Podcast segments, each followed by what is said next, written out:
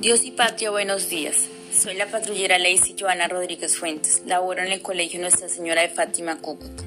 Compañeros uniformados, sabemos que todos luchamos por una misma causa, basada en el humanismo y los derechos humanos. Por tal motivo les invito a actuar con responsabilidad y solidaridad, proyectando este comportamiento al mejoramiento de la calidad de vida de todos los ciudadanos, como grandes seres humanos que somos. Y es nuestra labor cumplir con esta gran misión de servicio. Es un honor ser policía.